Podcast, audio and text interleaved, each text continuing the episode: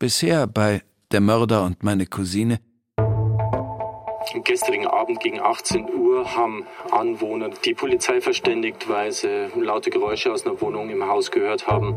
Und in der Wohnung fanden die Kollegen dann eine tote Frau.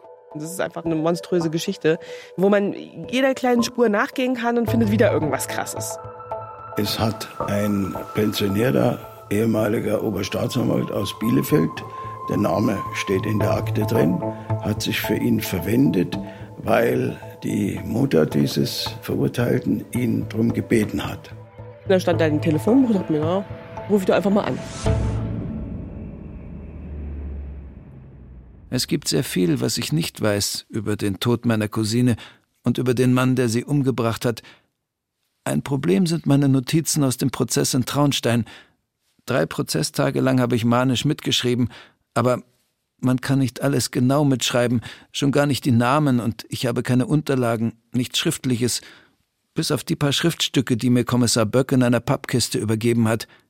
Deshalb habe ich mich mit Tatjana Tamerus zusammengetan, einer jungen Journalistin, die sich mit solchen Recherchen auskennt. Und sie hat sofort einen Hinweis gefunden. Sie hat ein Treffen mit dem ehemaligen Staatsanwalt Herr G. ausgemacht. Er hat wohl eine Kopie des Traunsteiner Urteils samt Begründung. Unterlagen also, in denen vieles stehen dürfte, was wir bisher nur vermuten.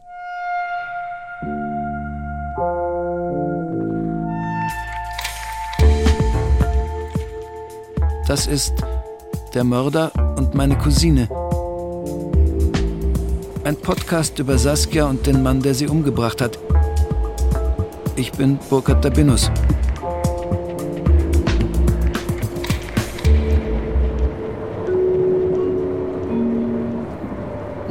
Halt, Paderborn Hauptbahnhof. Tatjana fährt erstmal alleine nach Paderborn, um vorsichtig die Lage zu sondieren. Herr G. wohnt in einem 80er Jahre Neubaugebiet am Stadtrand von Paderborn. Ein großes alleinstehendes Haus mit Vorgarten. Dahinter beginnen bereits die Felder. Und dann habe ich da geklingelt. Und dann hat mir seine Frau aufgemacht. Und die sind beide unfassbar alt. Er war zu dem Zeitpunkt 98 Jahre alt, so. Herr G. war mal ein sehr großer Mann. Jetzt geht er gebeugt und am Stock. Er ist fast blind. Tatjana wird ins Wohnzimmer gebeten. Alles voll mit Bildern und schweren, dunklen, alten, wahrscheinlich teuren Möbeln. Also das ist so ein Haushalt von Bildungsbürgertum aus der Nachkriegszeit ungefähr. Und dann gab es erstmal Kaffee und Kuchen. Nach dem Kaffeetrinken holen die Herrschaften ihre Zigarettenpäckchen hervor. Und sich dann beide erstmal eine angesteckt und mir auch eine Zigarette angeboten. Und zu dem Zeitpunkt habe ich noch geraucht. Dementsprechend habe ich das natürlich angenommen. Und das war dann schon eine sehr äh, seltsame Situation, da in diesem Wohnzimmer zu sitzen und mit diesen alten Herrschaften irgendwie zu rauchen. Naja gut, und dann ähm, habe ich dann irgendwann langsam so das Thema angeschnitten, warum ich denn jetzt eigentlich da bin. Was mich ja hier ist, ja recherchiere zu dem Fall, Winfried und was er denn dazu weiß, ob er sich an irgendwas erinnert. Und der ehemalige Oberstaatsanwalt G. erinnert sich noch an einiges. Er ist damals mit Winfrieds Familie gut bekannt. Die Familie ist unauffällig, Mittelstand, anständige Leute, wie man sagt. Die Kinder der beiden Familien besuchen dieselbe Schule. Genau, und dann begeht halt der Winfried in Wien den ersten Mord. Und daraufhin wendet sich eben sein Vater an den und sagt so, ey, du, mein Sohn hat da eine umgebracht in Wien, kannst du da nicht irgendwie helfen? Kannst du da nicht irgendwas machen? So. Damals in den 80ern ist G. noch Staatsanwalt in Bielefeld. Er kümmert sich, will dem Sohn der befreundeten Familie helfen – als erstes schickt er einen Geistlichen aus Paderborn nach Wien. Seelische Unterstützung für den angeblich selbstmordgefährdeten Täter. G. behält Winfried im Blick. Er interessiert sich für sein Schicksal. Auch als Winfried 29 Jahre später noch einmal eine Frau tötet, meine Cousine Saskia. Von Winfrieds Pflichtverteidiger lässt er sich das Gerichtsurteil schicken – das sind die Akten, die er Tatjana gegenüber am Telefon erwähnt hatte und die uns endlich mehr Klarheit bringen könnten, was die gewalttätige Vergangenheit Winfrieds angeht. Behutsam fragt Tatjana nach, ob denn die Möglichkeit bestünde, sich diese Akten anzuschauen. Weil äh, wir einfach von so vielen Sachen so wenig wissen, so wenig Anhaltspunkte haben, wo wir weiter recherchieren können und so. Dass es einfach entscheidend für die Geschichte ist, ob wir damit weiterkommen oder nicht. Herr G. zögert zuerst, begibt sich dann an seinem Stock in das angrenzende Arbeitszimmer und holt, trotz starker Sehschwäche, einen dicken Ordner aus dem Regal. Ich habe aber die ganze Zeit gesagt, so wenn er das mir nicht zeigen will, ist das vollkommen in Ordnung. Er muss sich da jetzt in keinster Weise verpflichtet fühlen, aber es wird uns natürlich trotzdem enorm weiterhelfen.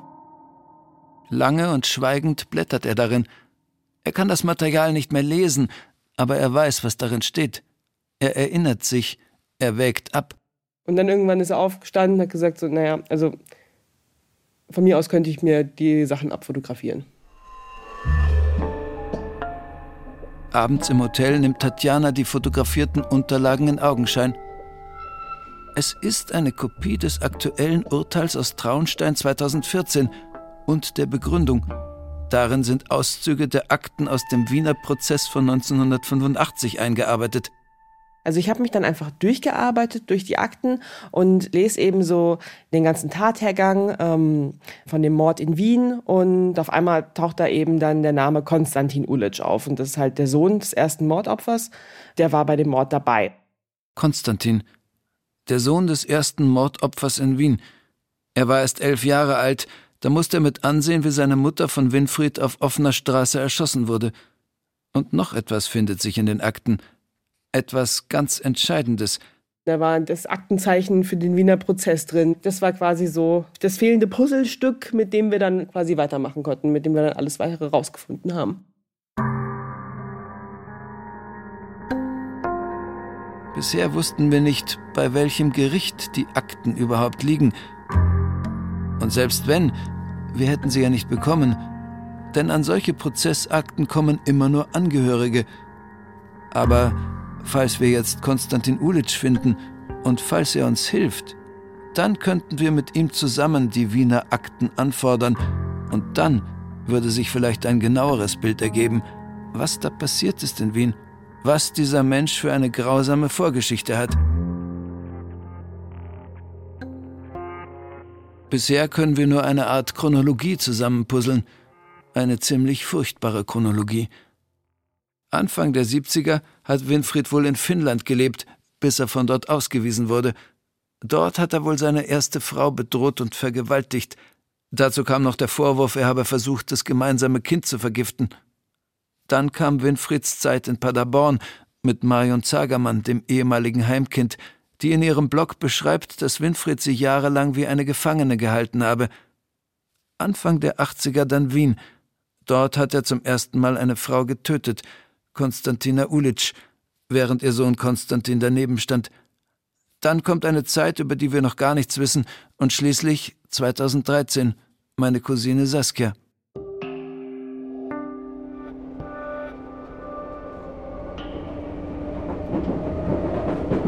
Halt Wieder in München beginnt Tatjana den Spuren nachzugehen. Im Netz findet sich ein Konstantin Ulic in Wien.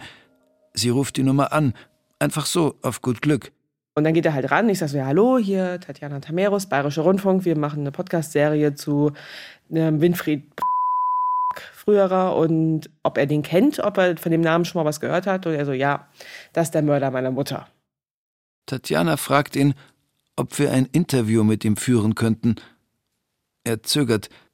Er will es sich in Ruhe überlegen. Wir verfolgen so lange eine andere Spur. Unsere Unterlagen enthalten auch einige Hinweise auf Vorfälle in Finnland, die im Prozess nur kurz gestreift wurden.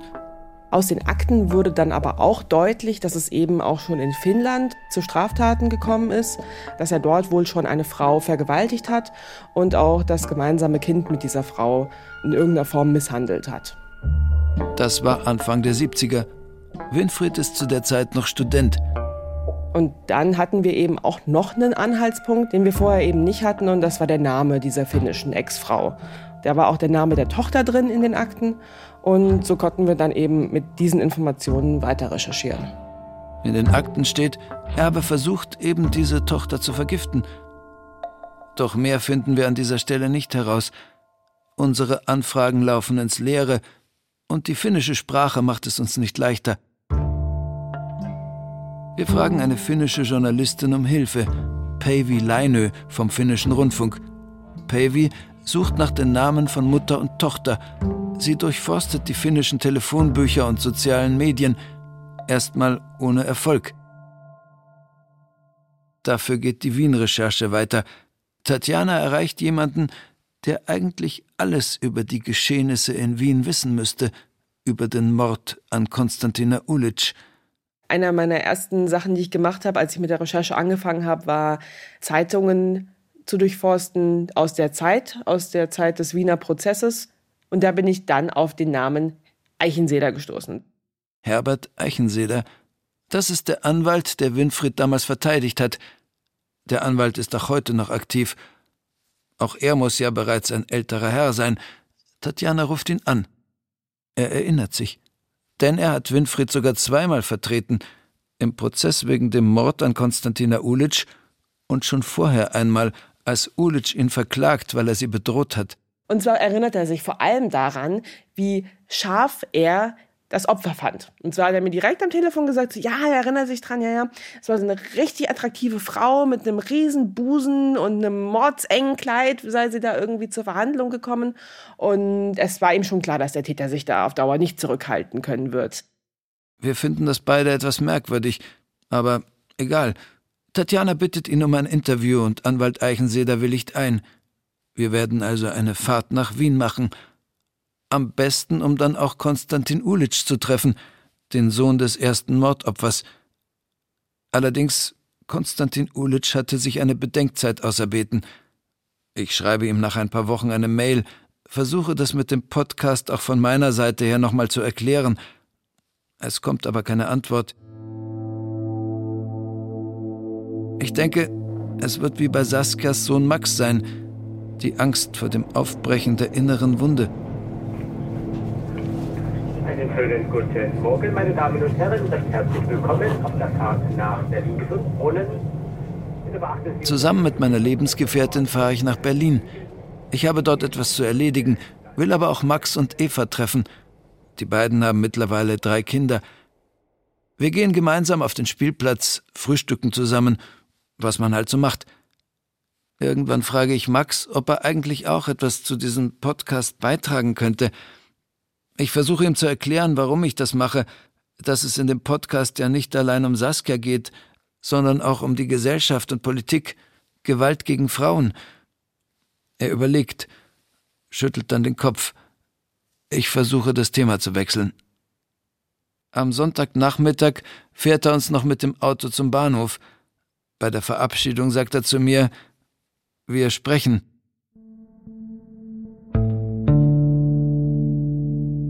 Unterdessen hat Tatjana nochmal mit Konstantin Ulitsch gesprochen, dem Sohn der Frau, die Winfried in Wien ermordet hat. Tatjana ruft mich an mit der Nachricht, ja, er will sich mit uns treffen. Wir buchen sofort Zugtickets nach Wien.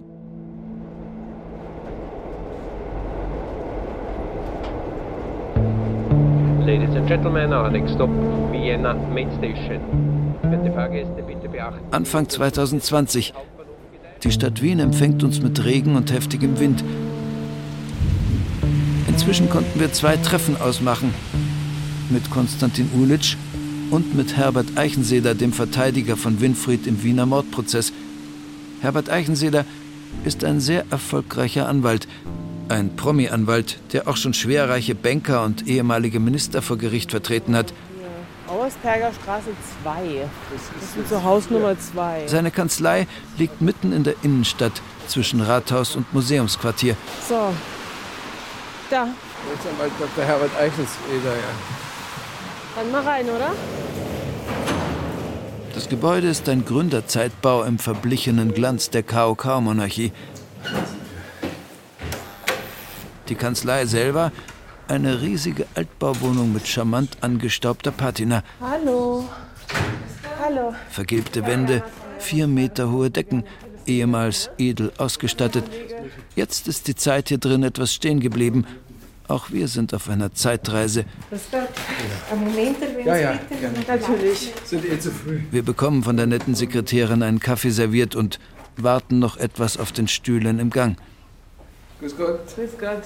Dann empfängt uns ein munterer älterer Herr, der gerade in der Kanzlei den jungen Pudel seiner Enkel in Obhut hat, wegen der Ferien. Ja, ja, ja, ja, ist ja gut. Claudia. Der Hund soll dann besser bei der Sekretärin im Vorzimmer bleiben. So, geht zur Claudia. Geschwind, geht zur Claudia. So, komm mit. Er führt uns in ein Besprechungszimmer, erläutert uns dort einige Gemälde.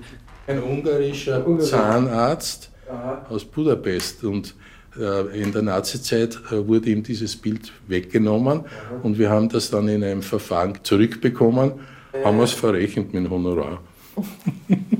Es macht sich auf jeden Fall sehr gut an der Wand. So, bitte. Schließlich setzen wir uns und beginnen das Gespräch. Ich habe ihn zweimal vertreten. Und zwar das erste Verfahren war wegen gefährlicher Drohung. Diese Drohung war ziemlich massiv gegen sein späteres Opfer. Und ich kann mich noch erinnern, er wurde deshalb sogar in Untersuchungshaft genommen, was selten vorkommt. Er war ja unbescholten damals. Ja. Eichenseder spricht über das erste Verfahren gegen Winfried im Dezember 83. Mitte August war Winfried festgenommen worden, Untersuchungshaft. Seine Freundin Konstantina Ulitsch hatte ihn angezeigt. Er hatte schon zum zweiten Mal ihre Wohnung zertrümmert, Pelzmäntel und Kleider und Teppiche zerschnitten, das Klavier ihres Sohnes zerhackt. Und er hat sie vergewaltigt. Ich kann mich erinnern, und das muss ich leider sagen, diese Frau im ersten Verfahren, ich habe sie ja nur dort einmal und zum ersten Mal und auch zum letzten Mal gesehen, die hat ihn schon provoziert. Sie war eine bildhübsche Frau, eine Griechin, das weiß ich heute noch, hat diese dunklen Haare auf ganz blond gefärbt.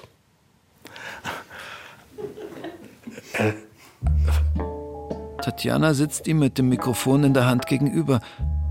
Auch ihre Haare sind wasserstoffblond gefärbt. Ein enges, körperbetontes Kleid mit einem, einem riesen Posen hat diese Frau gehabt, mit einem riesen Ausschnitt. Und da ist der ist da gesessen und ich habe schon gesehen, der, der muss sich direkt festhalten. Und die geht vor ihm auf und ab und, und die hat ihn gereizt.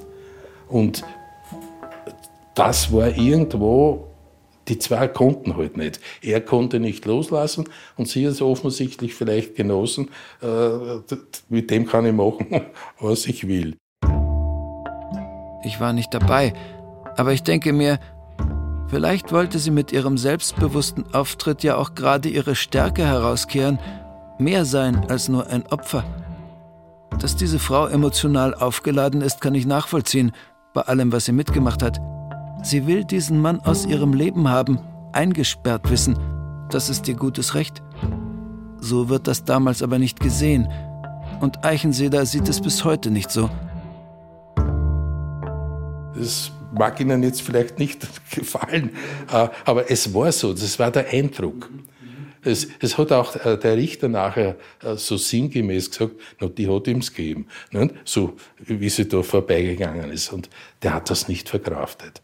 Konstantina Ulitschs Auftreten hat anscheinend damals bei der versammelten Juristenriege eher Mitgefühl für den Täter erweckt. Ich sehe die Frau vor mir, die hat ihn provoziert in der Verhandlung. Normal geht man doch dezent gekleidet äh, zu Gericht, aber mit so einem Ausschnitt, der arme muss ich sagen, auch, der ist so gesessen. Der arme Mann auf der Anklagebank, der in den Augen des Anwalts ja, was denn nun war, verliebt oder jedenfalls erregt, der unter dieser Frau leiden musste, die ihn fertig machen wollte in der Öffentlichkeit des Gerichtes. Ich frage Eichenseder, ob er denn nie an seinem Mandanten gezweifelt hat. Nein, für Eichenseder war Winfried ein glaubwürdiger Typ. Knochentrocken, zielstrebig.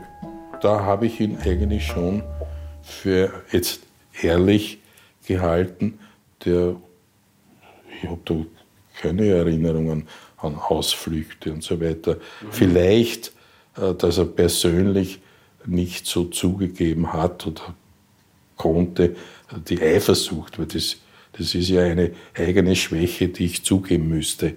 Das ist vielleicht nicht so leicht, ja. Mhm. Aber sonst hat er eigentlich nicht viel herumgetan. Mhm. Nehmen wir mal an, die Frau Ulitsch hätte ihn nicht so gereizt. Denken Sie, es wäre irgendwie dann, hätte die Tat verhindert werden können oder es wäre ihm einfacher gefallen, sich da zusammenzureißen? Das ist jetzt schwer zu sagen, ja. aber also wie, wie das Auslösende war sicher, ich, ich sitze hier im Verhandlungssaal, neben mir ein Justizwachebeamter. Wenn ich aufstehe, muss ich fragen. Also ich wäre hier bis zum letzten vorgeführt. Und sie steht da so quasi und zeigt, schau mich an und schau dich an. Man gibt sich immerhin alle Mühe in diesem ersten Prozess, in dem Konstantina Ulitsch noch am Leben ist. Man gibt sich Mühe, den Angeklagten zu überzeugen, dass er die Beziehung als beendet akzeptieren soll. Nehmen Sie zur Kenntnis, wenn die nicht will, dann war es das halt das Ganze. Und ja, er hat auch versprochen, also es wird nichts mehr passieren und so weiter.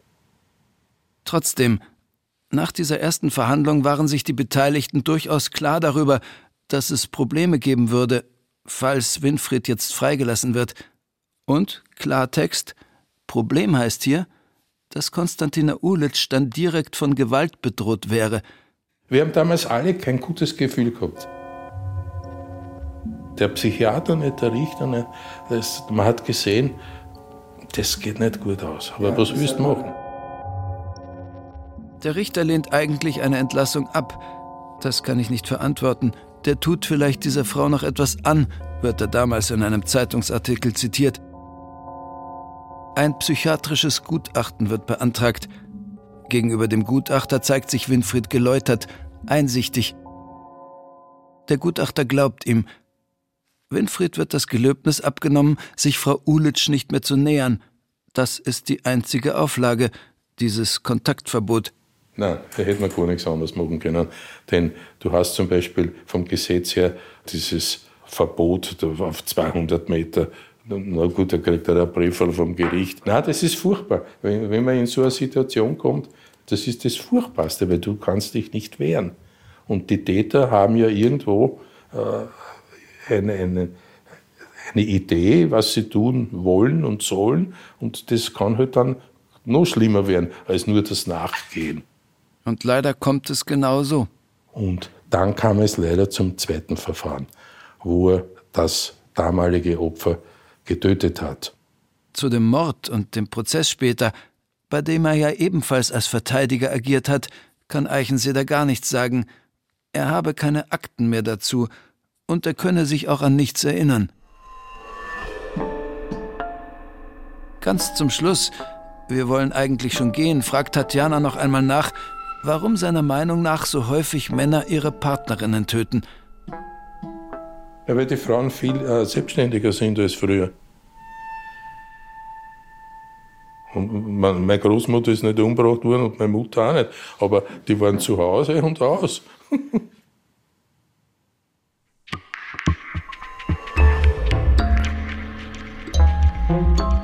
Das war der dritte Teil der Podcast-Serie Der Mörder und meine Cousine. In der nächsten Folge. Wir waren keine Menschen. Es war kein normales Leben, was wir hier führen konnten. Aber dass das dann so schlimm. Also natürlich habe ich dann Angst um sie gehabt, er die Wohnung demoliert hat und diese Ausbrüche gehabt hat. Und sie hat ja auch versucht, das zu beenden. Und das ist meine These, dass das auch dazu führt, dass Frauen von ihren Partnern ermordet werden, weil man ihnen das Gefühl gibt, man versteht es ja. Es ist ja schwierig, man versteht es ja.